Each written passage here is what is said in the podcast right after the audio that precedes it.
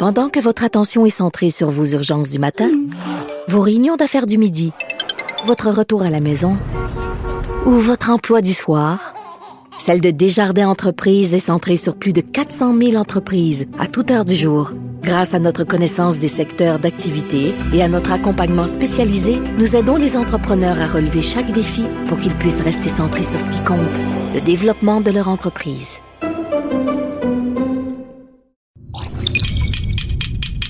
Cube Radio.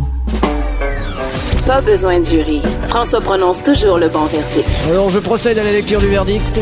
De 10 à 11. J'appelle mon avocat. Cube Radio. Bonjour, vous êtes à l'écoute de J'appelle mon avocat. Gros dimanche cette semaine, il y a beaucoup d'actualités. Euh, on reçoit Nicole Gibault qui vient nous parler de la cause euh, en appel de Mike Ward contre Jérémy Gabriel. Ensuite de ça, on reçoit Albert Reis qui est un survivant imaginé, quelqu'un qui a survécu à l'Holocauste. Des gens comme ça, il y en a plus beaucoup et c'est très important pour lui de témoigner de son histoire maintenant parce que il faut plus que ça arrive, donc on le reçoit aujourd'hui. Ensuite de ça, il y a David Weiser, qui est président de la congrégation euh, des Juifs de Québec, qui vient nous expliquer que suite à l'attentat de la mosquée, imaginez-vous donc, les, les, communautés, que ce soit les musulmans, les Juifs, se réunissent pour commémorer, euh, pardon, commémorer tout ça et euh, justement d'une manière positive et justement empêcher tout ce qui est euh, le, le, racisme. Donc on le reçoit euh, et pour on est avec maître Jean-Paul Boilly, notre chroniqueur. On est à l'international encore une fois. On va parler de la Chine. On a vu dans l'actualité cette semaine euh, un Canadien qui a été arrêté. Ben non, pardon, un Canadien qui a été condamné à mort en Chine. Euh, Imaginez-vous que ce Canadien-là avait écopé de 15 ans d'emprisonnement parce que euh, il avait c'était à propos de la drogue donc il va en appel parce que 15 ans il trouvait ça trop. Et maintenant en appel, on le condamne à mort. Donc, imaginez-vous la situation.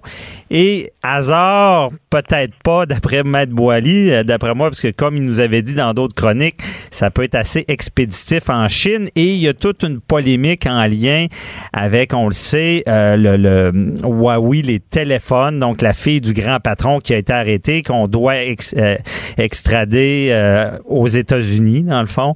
Et il y a comme un jeu politique qui s'est installé. Et ce qu'on se rend compte, c'est du moment où il est condamné à 15 ans d'emprisonnement, ce Canadien-là, et du moment maintenant que c'est la, la, peine de mort, donc c'est sa, sa situation a empiré, on se rend compte que c'est à peu près dans les, les mêmes temps où est-ce qu'il y a toute la polémique avec le Canada et la Chine. Donc, bonjour, Maître Boily. Ben, comme je l'ai déjà dit, il euh, n'y a pas d'hasard. En Chine, euh, les hasards, ça n'existe pas. La politique puis le juridique, ça marche ensemble, puis euh, le juridique suit le politique et non le contraire. Ah, Alors, oui. bonjour, Maître Bernier. et puis, c'est faut, faut, faut, faut comprendre que ce pauvre monsieur-là, là, qui est, il est tombé au mauvais endroit, au mauvais moment. Euh, maintenant, il peut, il peut y avoir une défense, là, puis je suis pas criminaliste, je le répète, mais il reste que le hasard n'existe pas. Et puis, le fait qu'il ait été condamné, à, malgré les experts qui disent, wow, ben, ce monsieur Schellenberg qui s'appelle, euh, mm -hmm. peut-être, euh, oui, trafiquer de la drogue, etc. Mais pourquoi son 15 ans d'emprisonnement a été euh, commué en, en, en, en, condamnation à mort? Mais... Euh, ben encore là, il y a, il y a certainement il y a un lien qu'on peut faire avec l'arrestation là et puis les, les j'apprenais d'ailleurs encore jeudi dernier qu'il y a eu encore une autre canadienne qui était détenue de façon arbitraire dans un aéroport alors qu'elle était juste en transit à Pékin et là ils ont fait subir des interrogatoires. Mm -hmm. on, on, on, voit que c'est des représailles qui sont faits et, et, et c'est comme ça que les Chinois fonctionnent. Ben c'est ça, mais Maître Boily, je reviens là, c'est c'est disons, euh, anormal de, vouloir aller en appel d'une sentence. Euh, je veux dire, pour le commun des mortels, on se dit, bon, on va en appel parce qu'on n'est pas satisfait de la décision. Mais ici, je veux dire, on, on va pas en appel pour avoir pire par la suite. Est-ce que Ben, ça... Écoutez, ou ben non, il a été mal conseillé par ses avocats, ou bien il, s'est passé quelque chose. Mais il reste une chose qui est indéniable.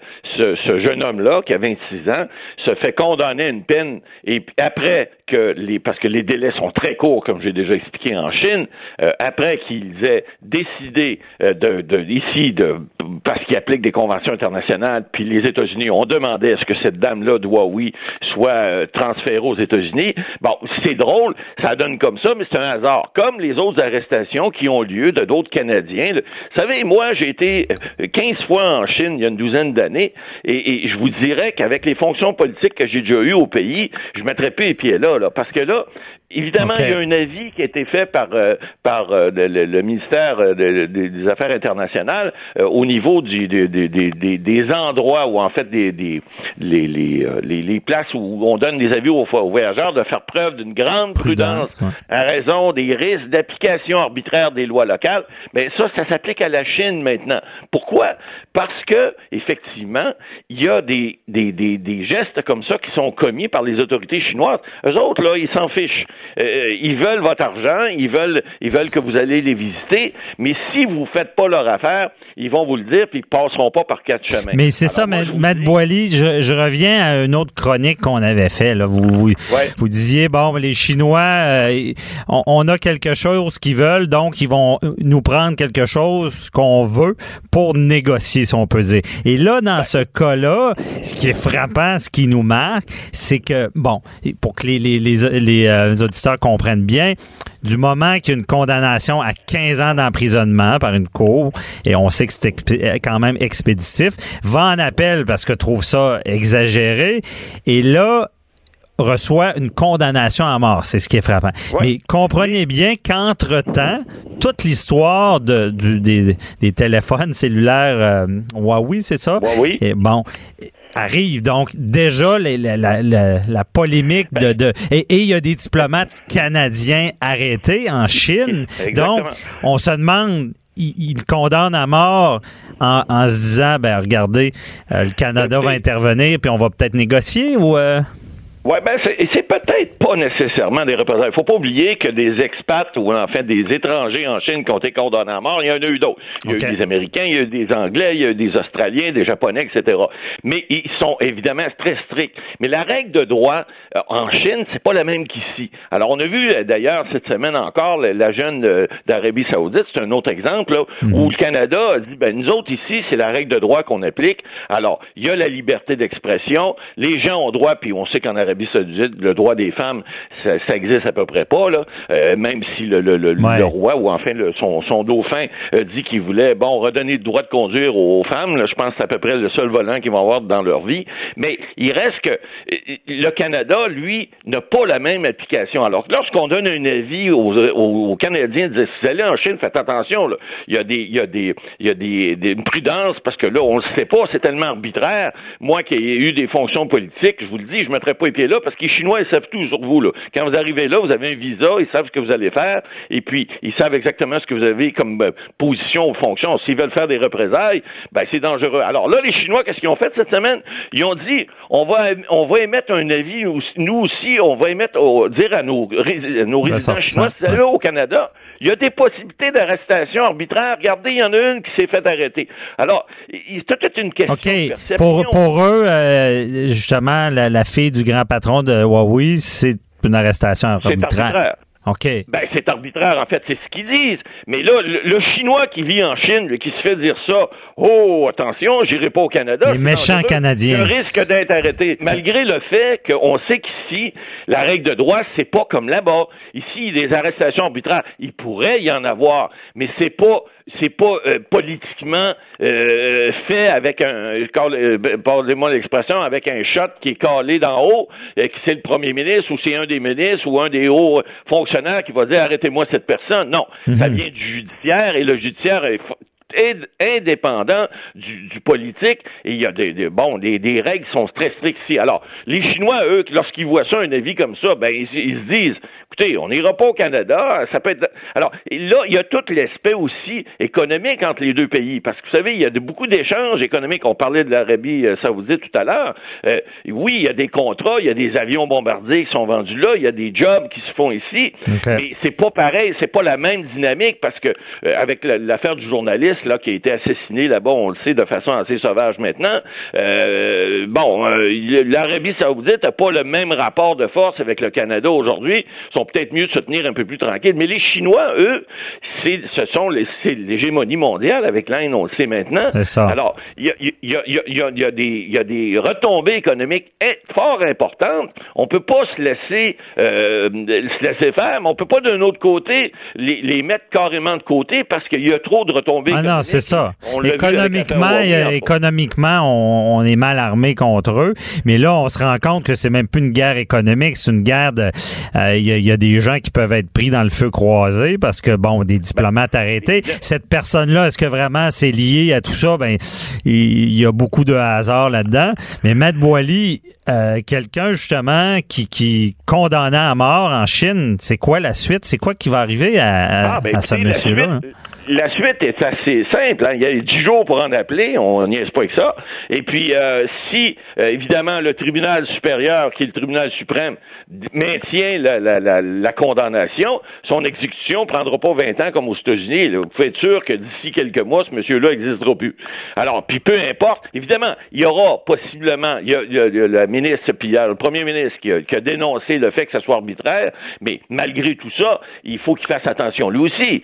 Si Justin Trudeau dit oui, c'est fait de façon arbitraire, puis qu'à cause de ça, les Chinois disent ben là, tu te mêles de nos, politiques internes, on se mêle pas de ce qui se passe chez vous, viens pas te mêler de ce qui se passe dans notre cour, ben c'est pas mieux. Alors, ce qui aide pas, c'est qu'il y a peut y avoir des pressions. C'est ça. Puis ce qui aide pas, c'est qu'il a commis un acte criminel là-bas. C'est pas comme si ben oui, euh, le diplomate est arrêté. On respecte pas. C'est quoi les diplomates dont le droit euh, il y a un, ben, ils ont droit à l'immunité. c'est ça. Oui. Si on respecte pas ça, bon, il y a des pressions euh, politiques. Donc, euh, dans son cas, il y a quand ça peut être plus compliqué pour le gouvernement. Là. Ah, c'est pas mal plus compliqué. C'est plus, passez-moi l'expression, c'est plus touché. Et, et les gens devront faire attention pour ne pas s'immiscer dans la politique étrangère et surtout pas au niveau de la de la justice. Alors, c'est là qu'il faut il faut l'affaire euh, euh, euh, Badawi en Arabie Saoudite en est une autre. Hein. On essaie de faire libérer ce gars-là de, depuis des années. Et comme c'est pas. Mais ça, Maître Boily, c'est vraiment moi de mon côté une cause qui me tient à cœur parce qu'il n'y a pas d'allure ce qui est arrivé là. Quelqu'un quand on dit que la liberté d'expression est, atteinte, il y, a, des enfants qui voient pas grandir ici, en tout cas. parenthèse. c'est une autre chose, mais il reste que c'est pas un, détenu, il est pas pris dans une un engrenage comme s'il était, il avait été visé par l'immunité diplomatique. Alors, il est, là le problème. Alors, le pauvre monsieur qui s'est fait, euh, euh, s'est fait condamner en Chine, c'est le même problème. Alors, on ben- marche sur des œufs, il faut faire attention. Ben, c'est ça. disons que c'était pas une bonne idée euh, dans ce genre de pays-là. Ben, c'est jamais une bonne idée. La drogue, c'est mal, mais là, il est mal pris. Puis, évidemment, la conséquence de ce jeune homme-là est très grave. Donc, merci ben, beaucoup, Maître Boily. Il a, mal tombé et on en reparlera une autre fois. On en reparlera certains. Je pense que c'est pas fini. Donc, merci, puis euh, passez une belle journée. Parfait. Au revoir. Bye bye. Après la pause, on reçoit Nicole Gibault qui nous parle de Mike Ward, de cette cause-là qui est en appel. À tout de suite. Animateur et avocat, François-David Vernier. J'appelle mon avocat. Cube Radio. Autrement dit. La liberté d'expression, très important. L'humour. Euh, on va faire une chronique aux frontières de l'humour parce que ce qui s'est passé cette semaine à la cour d'appel, c'est, je pense que c'est un peu ça. Euh, on, je parle évidemment de Mike Ward contre Jérémy Gabriel. Euh, toute une histoire. On sait qu'il y avait eu un jugement euh, du tribunal des droits de la personne qui, qui, avait condamné Mike Ward à payer un montant à Jérémy et sa famille. Euh, on va en appel. Il y a des principes qui s'entrechoquent. Jusqu'où on peut aller? Est-ce que on peut rire d'un handicapé? Est-ce qu'on peut rire d'un jeune? Est-ce qu'on peut rire de n'importe qui? Est-ce qu'on peut dire n'importe quoi? Donc, je reçois euh, ma collègue euh, Nicole Gibault, juge à la retraite. Euh, donc, bonjour, Nicole. Bonjour, François David. Bon, on, va faire un petit peu euh, un débat à savoir euh, à l'avance. On va prendre des paris sur ce que va être le jugement. Donc, je dis ça à la blague, mais euh, Nicole, d'après toi, jusqu'où on peut aller en, humour? Est-ce que est-ce qu'il y a des règles ou pas? Ben, c'est bien que d'emblée, tu aies parlé de qu'il y a des droits qui s'entrechoquent. Et c'est mhm. exactement ce qu'on voit dans le dossier euh, de, de, Mike Ward et euh, de Jérémy Gabriel. C'est des droits même plus constitutionnels qui s'entrechoquent. Donc, euh, il faut évidemment regarder tout ceci. Je parle comme juriste là, avec pondération, avec un équilibre. Et tu sais, on est dans la veine de, de parler là en ce moment. C'est, on parle de tribunal spécialisé pour ci, pour ça, puis etc. Puis on va, on a des discussions. Ben ici, le mhm. tribunal des droits de la personne, c'est un tribunal spécialisé. Et qu'on soit d'accord ou qu'on ne soit pas d'accord avec la décision, c'est une décision que j'ai eu euh, le que j'ai lue mhm. et qui fait une trentaine de pages, euh, François David. Très étoffé, oui. Très mais très étoffés mhm. euh, et, et, qui se fondent également pas pas juste euh, euh, sur les propos tenus comme comme tels, mais qui fait une analyse extrêmement large de, de la jurisprudence de la Cour d'appel parce que il y en a des décisions, il y en a eu la Cour suprême sur des définitions, des définitions importantes comme qu'est-ce qu'est la dignité humaine, qu'est-ce qui est euh, des propos discriminatoires. Euh, alors, naturellement, c'est pas l'exemple parfait, c'est-à-dire qu'on n'a pas trouvé une cause identique. On trouve jamais de cause euh, copier-coller là, mais, On, trouve, on trouve des, des, des, principes. Et là, on les a trouvés et on les a définis. Mais qu'est-ce qu'il dit le juge? On entendait beaucoup, ah, c'est à cause qu'il était mineur. Est-ce que c'est ça qu'il dit le juge? On ben, rit pas d'un mineur? Entre autres, pour l'évaluation des dommages, c'est sûr qu'il y en a, qu'il en a euh, pris, l'a pris en considération. Il s'agissait d'un, et, on parle d'un enfant à l'époque là, euh, qui qui qui a passé à travers ceci. Et le tribunal admin, euh, de, de, des droits de la personne, a décidé que, avec une, je le dis encore là, c'est n'importe qui peut aller sur le site puis aller lire cette décision-là. C'est armé de patience, une trentaine de pages, très intéressant. Et, on a dit que ça avait porté atteinte de façon discriminatoire aux droits de Jérémy, euh, au respect de sa dignité sa dignité, pas la dignité en général, c'est sa dignité à lui comme enfant avec un handicap, de son honneur et de sa réputation. Maintenant, de l'autre côté, tout ça, quand on dit que c'est ça s'entrechoque, c'est parce que c'est face euh, face à euh, un autre principe de droit constitutionnel qui est, et, tu l'as dit, euh, François David, tu l'as dit très bien que c'est effectivement le droit à la liberté d'expression. Sauf que il y a des choses, c'est pas parce qu'on a un droit que l'autre nous permet tout, et l'inverse, c'est la même chose. Donc, la liberté d'expression, le même artistique, et ça, c'est très clair, euh, il a, est aussi limité par les autres droits qui sont protégés par la, par, par la charte. Donc, lorsque le juge euh, du tribunal de la personne dit qu'il y a eu euh, il y a eu viol de, ou enfin on a brimé là euh, où ça a été une discriminatoire à l'encontre mhm. de Jérémy, ben là on a un droit qui a été brimé. Là, on se retourne et le juge doit se demander la question, oui, mais est-ce que ce droit-là, est-ce que c'est justifié par la liberté d'expression dans un euh, dans un show, on va l'appeler de même, là, d'humour? C'est ça. Mais lui, le ben, juge considérait pas que c'était justifié. Non, lui dit que ça ne l'est pas, c'est aller trop loin dans ce cas particulier-là, puis c'est pas qu'il dit que, mais je pense que c'est intéressant aussi, puis ça, ça, ça, ça, a été plaidé également. Mhm. C'est pas tous les humoristes, puis tu sais, des fois on entend ça, tous les humoristes vont craindre ou craindraient pour les, les blagues parce que lui-même, euh, M. Ward dit qu'il fait de l'humour, puis là je cite ses mots, c'est pas les miens là, l'humour trash, l'humour noir. Euh, puis que ça plaît pas à certaines personnes, c'est vrai. Mais est-ce que ça dépasse les bornes? Ça, c'est la décision du tribunal. Mais Nicole, est-ce que tu penses... la décision, oui. Ben oui, mais est-ce que tu penses que le... Parce qu'on s'entend, Mike Ward, c'est ça, de l'humour noir. Il se dit pas, je vais, je vais blesser du monde en, faisant des blagues. à, la base, avec avec ça. Il s'est pas dit je vais blesser Jérémy Gabriel. Oui, c'était très loin. Mais est-ce que le juge considère ça, son intention en arrière de tout ça? Non, non, mais, mais blesser euh, François David, c'est pas juste blesser physiquement. Ici, si, on, si, si on le fait de façon globale, là, si on lit entre les lignes, c'est une selon, encore une fois, qu'on soit d'accord ou non, là.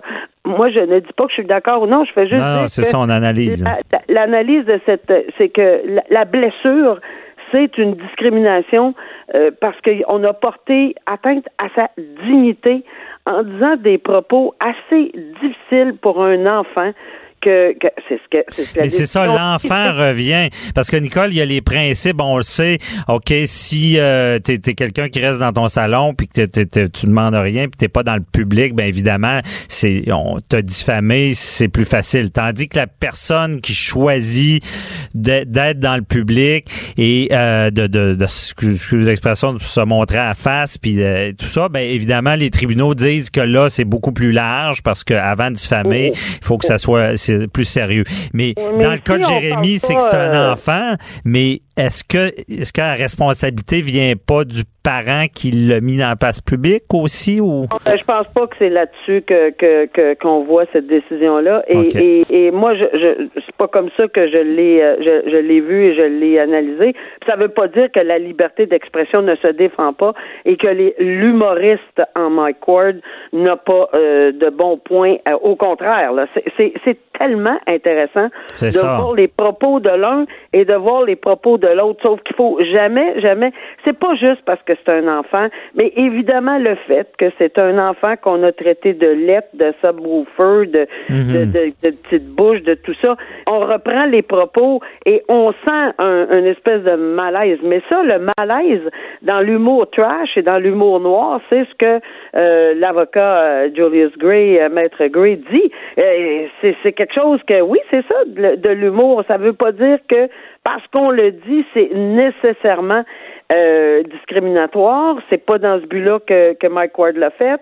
C'est au contraire pour l'inclure, parce que lui parle d'inclusion.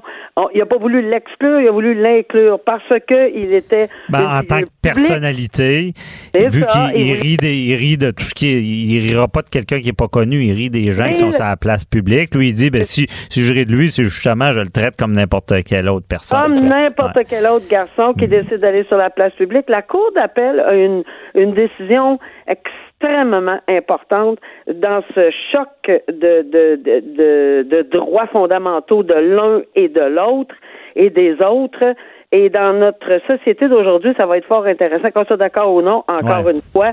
Je pense qu'on a, j'ai lu dans un journal que c'était trois juges euh, euh, qui, à la Cour d'appel, qui ont tous euh, et toutes, en fait, c'est toutes des formations en droit euh, administratif et euh, je pense en droit prof. OK, ils connaissent, ils connaissent la, la, la procédure justement ben, des tribunaux de la personne. ouais. ouais. on a mis vraiment des, des, des, gens. À la cour d'appel, il y a plusieurs personnes. Ouais. Et là, on semble avoir cité des gens. J'imagine, peut-être que c'est un addon là, mais des gens qui, qui se connaissent dans, dans ce genre de domaine. Puis dans ce cas-là, ils vont avoir tendance à respecter un jugement qui est étoffé de première instance, c'est ça qu'on peut dire? Non, euh, pas nécessairement. S'il y a une erreur de droit, c'est pas tendance à respecter. C'est sûr que si euh, on relève, la Cour d'appel relevait des erreurs de droit et qu'ils c'est sûr que c'est leur devoir de le faire. Puis je pense que peu importe euh, euh, qu'elle soit étoffée de 45 pages ou de 150 C'est ça. C'est pour les gens, faut qu'il faut bien comprendre que si on refait pas le procès, mais c'est vraiment sur les erreurs de droit et c'est ça la particularité de la Cour d'appel. On, on va pas tout refaire, mais est-ce que le, juge s'est trompé en droit? Euh, ça sera la, question à répondre. Euh, mais Nicole aussi, c'est sûr que c'est un débat qui, qui, qui est particulier, qui qui va donner beaucoup de réponses que même je sais pas pour toi mais même moi je je sais pas quel bord pencher si on peut dire parce que je me dis euh, tu sais Mike Ward c'est quelqu'un qu'on sait que malgré son humour noir qui a, un bon fond puis qui qui c'est pas quelqu'un de méchant foncièrement mais quand même il a fait une blague à savoir si euh, on, il n'a pas le droit de faire ça c'est quand même mélangeant tout ça là. Moi, je pense que c'est pas le, le, la personne. C'est faut, faut essayer de, de peut-être faire euh, une division entre la personne. Je pense pas là, que on c'est pas la personne c'est ce qui a été dit. qui est c'est le propos. C'est le propos dans un contexte mhm. d'un de, qui, qui, a été euh, vu, revu, entendu, réentendu. Et on, on dit bien dans cette décision-là, parce que c'est la seule qu'on a, là, on n'a pas la cour d'appel encore, on verra.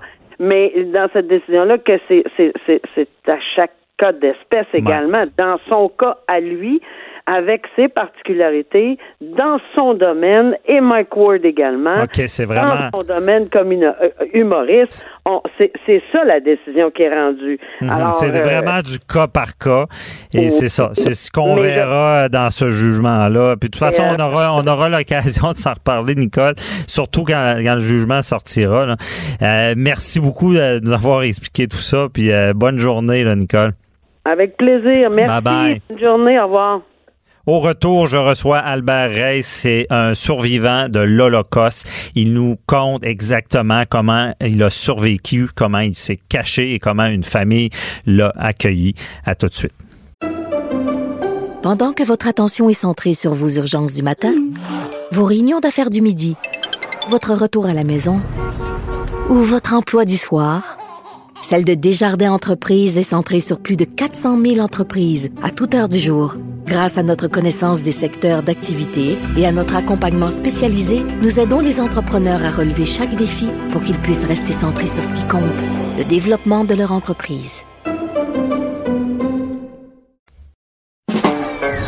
Pas besoin de jury. François prononce toujours le bon verdict. Alors, je procède à la lecture du verdict. De 10 à 11. J'appelle mon avocat. Cube Radio. Le 27 janvier, journée euh, internationale de la mémoire des victimes de l'Holocauste. Donc, une date très importante.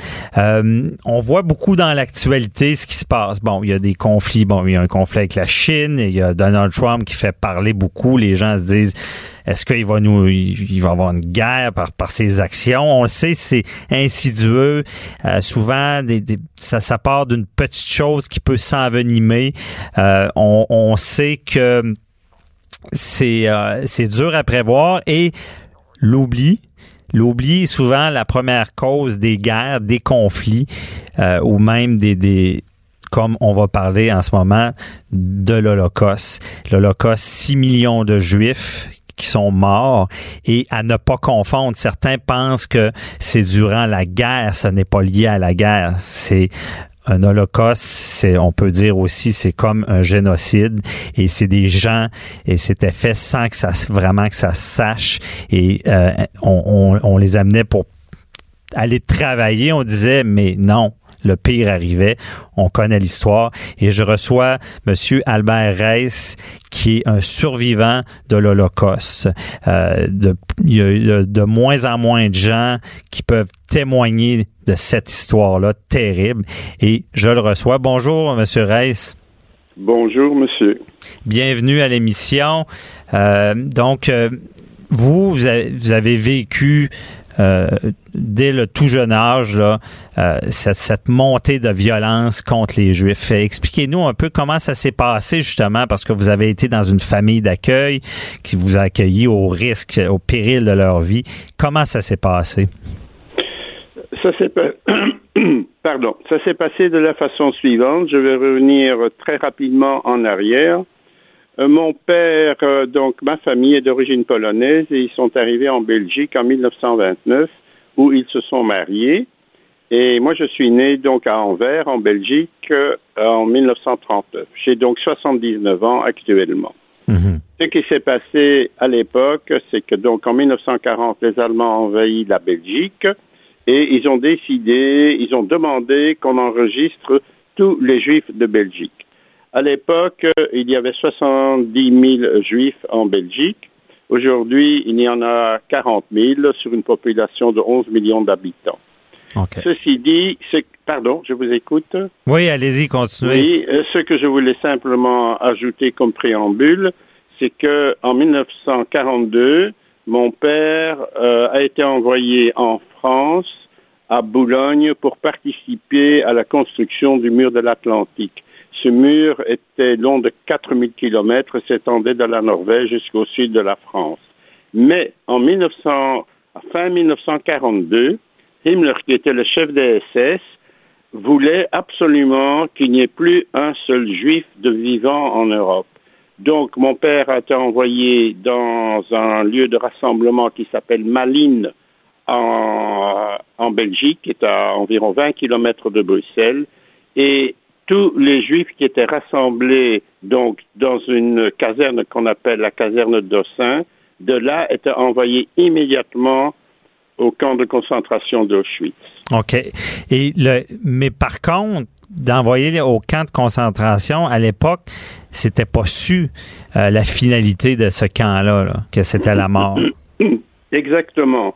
D'ailleurs, euh, je voudrais également insister sur le fait, pardon, que il n'y avait pas que des juifs qui étaient dans ce lieu de rassemblement, il y avait également des tziganes. Mhm. Et à partir de Malines, on a déporté environ 26 000 juifs et également 351 tziganes. Ah oui. À la fin de la guerre, des 26 000 juifs, il y a eu environ 2 000 rescapés. Par contre, les 351 tziganes ont tous été exterminés. Mhm. Voilà.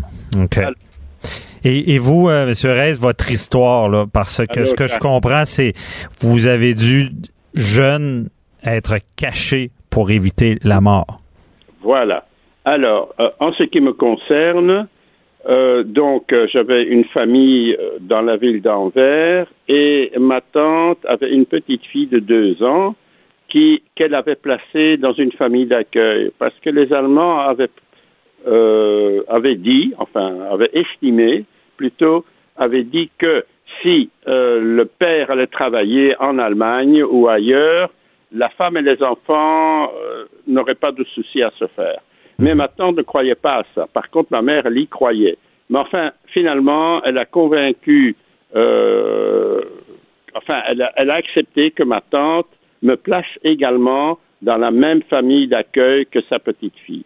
Et c'était donc une famille belge, catholique, qui nous a accueillis, ma, petite, cousine et moi-même. Et nous sommes restés là pendant, jusqu'à la fin de la guerre, pendant deux ans et demi. Et ma mère était cachée dans une, dans une autre famille. Mais ça a été très, très difficile pour elle. Imaginez, je suis fils unique hein, mhm. et je n'avais que trois ans et elle devait se séparer de moi peut-être à jamais. Parce qu'elle devait vous cacher parce qu'ils euh, cherchaient dans les maisons, les, les SS cela. Parce que fin 42, ils ont commencé, en effet, à aller chercher les Juifs partout en Belgique. Ils voulaient vraiment les exterminer complètement. Et la seule façon, naturellement, d'y échapper, euh, qu'on soit adulte ou enfant, c'est de se cacher. Mais se cacher, et comment ça, comment ça fonctionnait? parce que ce qu'on sait, c'est qu'il y, y, a des gens qui croyaient pas à la finalité que c'était la mort, mais certaines personnes, dont votre mère, savaient qu'est-ce qui arrivait aux enfants qui se faisaient prendre, si on peut dire, ou les juifs qui se faisaient prendre. Et là, elle doit vous cacher, elle se rend dans, dans la famille d'accueil et comment ça fonctionne? Ben, euh, comme vous l'avez dit, une petite remarque, c'est qu'en effet, ma mère ne croyait pas qu'ils allaient s'attaquer aux enfants. Mais c'est arrivé. Alors, dans la famille d'accueil, ce qui est arrivé, ils avaient déjà une fille de 14 ans, mais à l'époque, en Belgique, n'est-ce pas, il y avait un gros problème le problème, euh, le premier problème, c'était les voisins. Mhm. Si les voisins voient arriver un petit garçon et une petite fille, ils vont se demander d'où ils sortent. Hein? Ça ne tombe pas du ciel. Donc, il fallait. Euh, la famille d'accueil a été donc à l'administration et demandé qu'on inscrive deux nouveaux enfants dans leur carnet de mariage. Et ah. les employés l'ont fait. Donc, ils ont falsifié leur carnet de mariage en disant simplement c'est des enfants qui sont nés sur le tard. Par compassion, euh, parce que c'était pas légal ce qu'ils faisaient. Et en plus, en plus de cela, pour être tout à fait tranquille, ils sont allés voir le curé de leur paroisse mhm. pour lui demander de nous enregistrer dans son registre de baptême, ce qu'il a fait. Donc, nous étions officiellement baptisés et nous étions leurs enfants. Mais est-ce que, et c'est une bonne chose, mais est-ce qu'il y a des moments où euh, votre famille d'accueil, un, on le sait, eux risquaient leur vie de vous, de, vous avoir avec eux, là, si c'était découvert? Exactement. Il faut en effet savoir que des personnes qui cachaient des adultes ou des enfants risquaient au minimum l'emprisonnement mhm. ou, pire, envoyés en camp de concentration et même, c'est arrivé couramment, on les fusillait carrément. Carrément. Donc, le risque était énorme, vraiment énorme, mais ils ont pris ce risque. Ils ont. Et est-ce qu'il y a des, moments où ben, vous ou votre famille d'accueil avez craint le pire d'être découvert? Oui. Je vais vous raconter donc cette, euh, une anecdote. Oui. Euh, lorsque j'ai, c'était déjà en 44, euh, on m'a mis dans une école catholique qui était donc, comment je dirais, dirigée par des religieuses, mhm. n'est-ce pas? Et un jour, deux hommes sont entrés dans la classe et ils ont demandé à la sœur s'il y avait des enfants juifs dans sa classe. La, la sœur savait très bien qui j'étais. Elle savait que j'étais juif. Et elle a dit, il n'y en a aucun.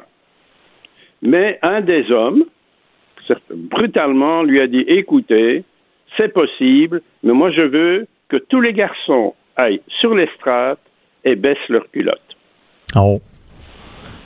Parce pour voir que circoncis. C'est ça. Ils sont circoncis, naturellement, c'est un juif. mais, la sœur, mais la sœur a réagi immédiatement. Elle a répondu, parce que je me souviens de ses paroles, elle a dit, écoutez, je suis une sœur. Je suis tenue de dire toujours la vérité. Alors, ce, quand je dis qu'il n'y a pas de juifs dans mon école, il n'y en a pas. Et elle leur a euh, demandé de sortir immédiatement de sa classe. Et ils sont partis. Ça, ils sont partis. Ils n'ont pas insisté. Ils ont même produit des excuses et ils sont partis. Naturellement, euh, comme tous les parents, vous savez, aujourd'hui, euh, les parents le font encore. Ils m'ont demandé comment s'est passée la journée en classe. Mhm. Je leur ai raconté cet événement en leur disant que je ne comprenais pas pourquoi les garçons devaient baisser leurs culottes.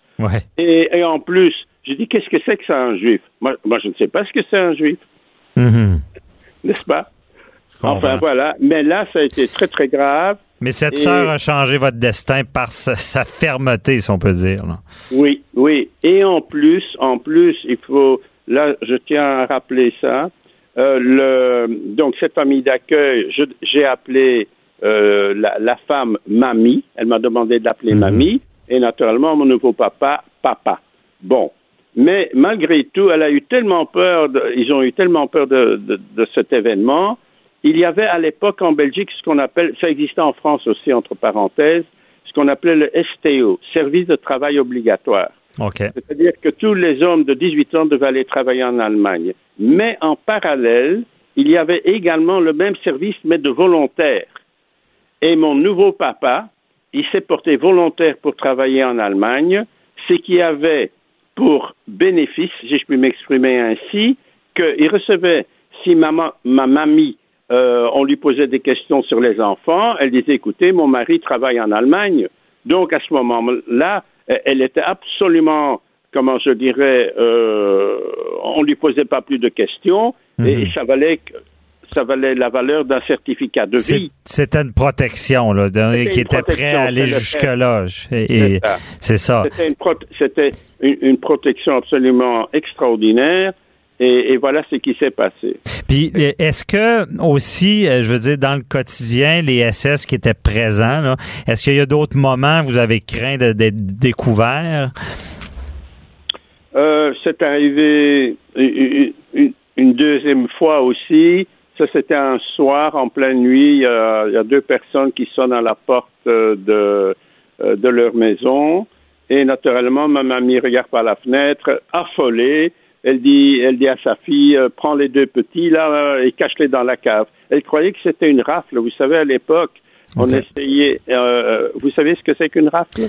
Euh, Une rafle. une rafle, c'est, si vous voulez, ce sont les Allemands qui viennent tout simplement prendre les Juifs dans leur maison pour les emmener, pour les emmener vers les camps de concentration. Ok. Donc, et une rafle se passait la nuit parfois sur base de dénonciation. Alors elle a cru que ces deux hommes venaient parce que quelqu'un les avait, dénoncés. Alors, euh, ma, donc leur fille, que j'appelais ma marraine, nous, nous fait dédringoler l'escalier à toute vitesse, mais pas assez vite, parce que les deux personnes qui ont insisté pour qu'on ouvre la porte, elle a ouvert la porte et nous, on était assis avec donc euh, cette jeune fille qui avait que 15 ans, qui nous entourait de ses deux bras. Et naturellement, la porte étant ouverte, un des deux hommes nous voit sur l'escalier. Vous êtes pris sur le fait par les SS. Oui. Alors, euh, un des deux hommes demande, mais qu'est-ce qu'on fait là? Alors, ma mamie répond, elle dit, écoutez, elle dit, euh, quelqu'un sonne en pleine nuit, vous pensez bien, les deux petits se sont réveillés, ils ont pleuré, et moi j'ai demandé à ma fille de les emmener dans sa chambre qui était au rez-de-chaussée. Et les deux, et les deux hommes ont cru à cette, euh, cette histoire, à, à, cet argument, mais en fait c'était une fausse alerte. Parce que ces deux hommes avaient sonné tout à fait au hasard à cette maison parce qu'ils avaient perdu leur chemin. Ah. Mais, mais, mais, vous savez, dans les circonstances de l'époque, on, s'affole pour un rien. Hein? Ben, j'imagine, j'imagine de toujours avoir cette crainte-là.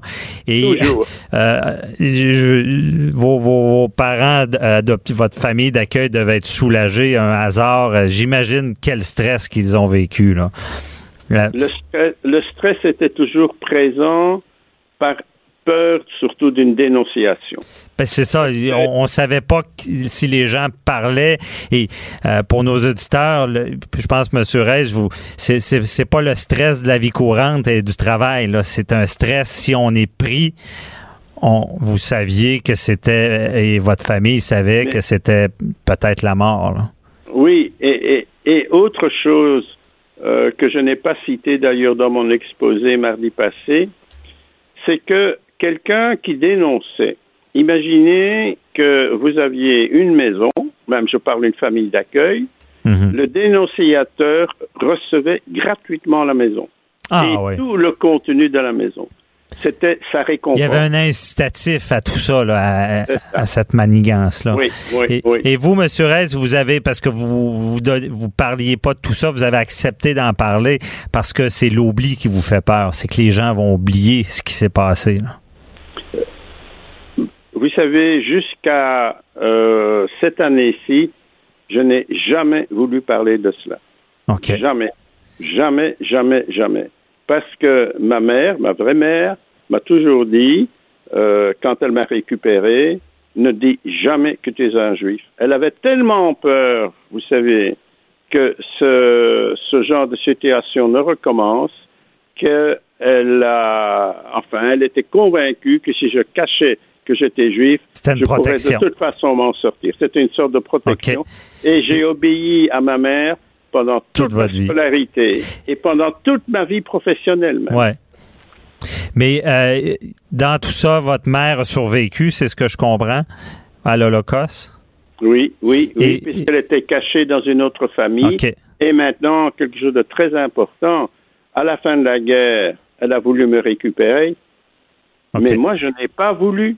Ah, j'imagine. Moi, ma maman, c'était mamie.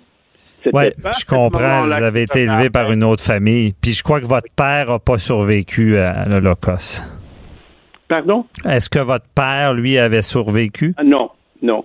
Donc, comme je vous l'ai dit, euh, donc il a été à, à Malines après avoir donc été euh, pris euh, à Boulogne. Il était à la Malines et de là, il est parti avec le convoi numéro 17. Il y a eu 26 convois qui sont partis de Malines, donc. Et lui, malheureusement, il n'est pas revenu. Mhm. C'est désolant. Et, même lui ne savait pas ce qui est arrivé. Figurez-vous, euh, j'espère que je ne suis pas trop long, que dans le train qu'il emmenait, euh, le train était composé d'environ 950 personnes, mhm.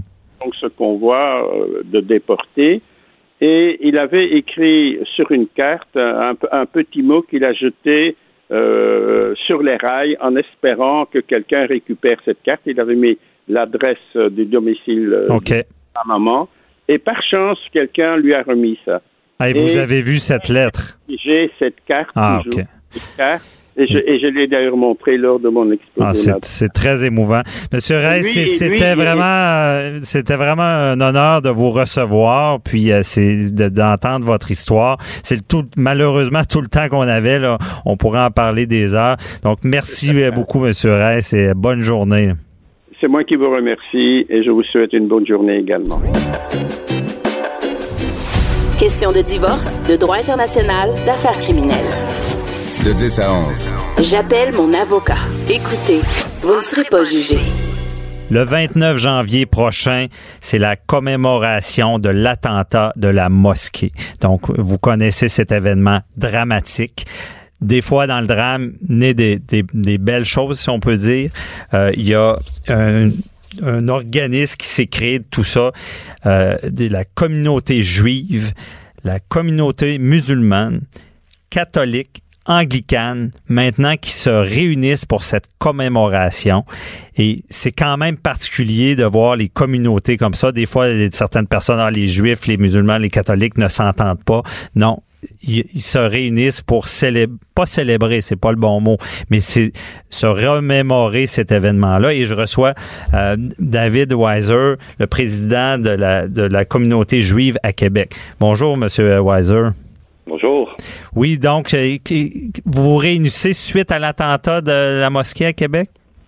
En fait, oui, pour euh, la cérémonie de commémoration, mais Unité Québec s'est développée par des relations qui se sont développées euh, lors de la cérémonie de commémoration qui a eu lieu l'année passée. Et puis, suite à ça, on s'est rencontrés, on a eu la chance de développer des bons liens, des amitiés. Mhm. Et puis là, on a on trouvait qu'il fallait faire plus que ça. Comme vous avez dit tout à l'heure, il y a des parfois des bonnes choses qui, sortent des tragédies. Et justement, Unité Québec s'est formé. C'est pas un organisme religieux. Ça a été fondé par des groupes religieux. Mais maintenant, il y a des groupes culturels aussi qui, font, qui en font partie. Et c'est d'essayer de développer des activités pendant l'année où les gens vont de, de, groupes culturels ou culturels différents vont pouvoir se réunir, euh, échanger, apprendre à se connaître finalement. Apprendre à se connaître, c'est le bon mot. Parce qu'il y a, même d'ailleurs, ayant suivi tout le procès de Bissonnette avec cet attentat-là, j'ai moi-même mieux connu la communauté musulmane. Euh, des fois, il y a des préjugés, puis euh, justement, on a eu une entrevue avec, Albert Reis qui, des, des, fois, il y a des, des montées de, de haine et c'est bénéfique pour ça, c'est d'apprendre à se connaître. Il, faut absolument. Euh, justement, avec euh, M. Reiss, nous avons fait une présentation dans un collège hier à Stanislas et il y avait des jeunes qui se posaient des questions sur comment est-ce que quelque chose comme l'Holocauste peut, peut, peut, peut arriver. Mm-hmm. Et puis aussi, il y en avait un autre parce qu'il y avait euh, qui, qui se disait parce qu'en Europe, hein, la situation est beaucoup plus grave qu'on peut le penser parce que nous, on vit pas ça à Québec. Euh, les gens ont vraiment peur et donc ici, c'est bien évidemment l'attentat qu'il y a eu à la mosquée, c'est horrible, des actes de barbarie de même, on n'en veut pas, il faut pas que ça arrive. Mais il faut faire de la prévention parce que ça pourrait arriver. C'est pas vrai que ça que, ça n'arrivera jamais. Euh, ça pourrait arriver, même, même dans une ville comme Québec. Ben, c'est ça. Il faut, il faut, apprendre à se connaître et, et c'est des belles découvertes qu'on fait aussi. Ben, j'imagine, parce que souvent, la différence fait peur, mais là, d'apprendre à se connaître. Et euh, comment ça se passe, justement, les, les gens s'entremêlent? Oui, absolument. Et puis, euh, bon, on a organisé une conférence la semaine passée aussi avec justement M. Reiss et Francine Méran. Et mhm. là, euh, les gens nous approchent. on a rencontré des gens, des survivants du génocide du Rwanda, par exemple, qui veulent s'impliquer. Euh, c'est ça l'idée, c'est d'unifier tout le monde là, et donner des, occasions aux gens de se parler. On est gêné de toute façon. Des fois, c'est pas nécessairement parce que quelqu'un est différent. En général, les gens sont gênés, ils sont sur leur téléphone cellulaire, ils prennent pas le temps de se parler. Donc, il faut, il faut, il faut changer ça un petit peu. Là. Oui, je comprends. En tout cas, euh, très belle initiative. je suis content de pouvoir parler de tout ça. Ça se passe le 29 janvier. Monsieur Weiser, et c'est où? C'est à l'Université Laval à Québec, je crois? Oui, dans l'atrium du pavillon Polac des Jardins euh, à l'Université Laval à Québec. Et est-ce qu'il euh, faut être euh, dans une communauté religieuse pour aller assister à tout ça? Pas du tout. C'est un groupe de coordination de un comité citoyen qui organise cet événement-là. Nous, on, participe. On, va faire une présentation avec une pièce musicale aussi.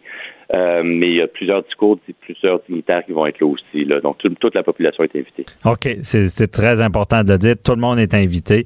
Peu importe la religion, c'est ce qui est beau dans, dans cet événement-là.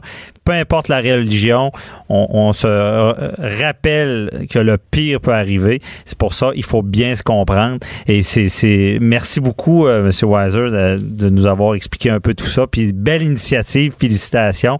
Et on sera présent le 29 janvier. Merci beaucoup là, et bonne journée. Merci, bonne journée à vous. C'est tout pour cette semaine. Merci d'avoir été là. Et je vous rappelle, ben, je vous dis, un avocat, ça coûte cher. Hein? Vous savez, si vous avez des questions à poser, euh, le meter va partir et des, souvent une belle facture. Mais ah, j'appelle mon avocat, vous pouvez poser des questions, ça oriente nos choix de l'actualité. Et même si les questions sont précises, très pertinentes, on va s'organiser pour y répondre, avoir un invité même pour euh, clarifier tout ça. Donc, on vous invite à nous appeler. Sortez votre crayon, votre calepin. Le numéro, c'est le 1 844 425 0417. Je répète, 1 844 425 0417. Merci d'avoir été là. Bonne semaine. Cube Radio.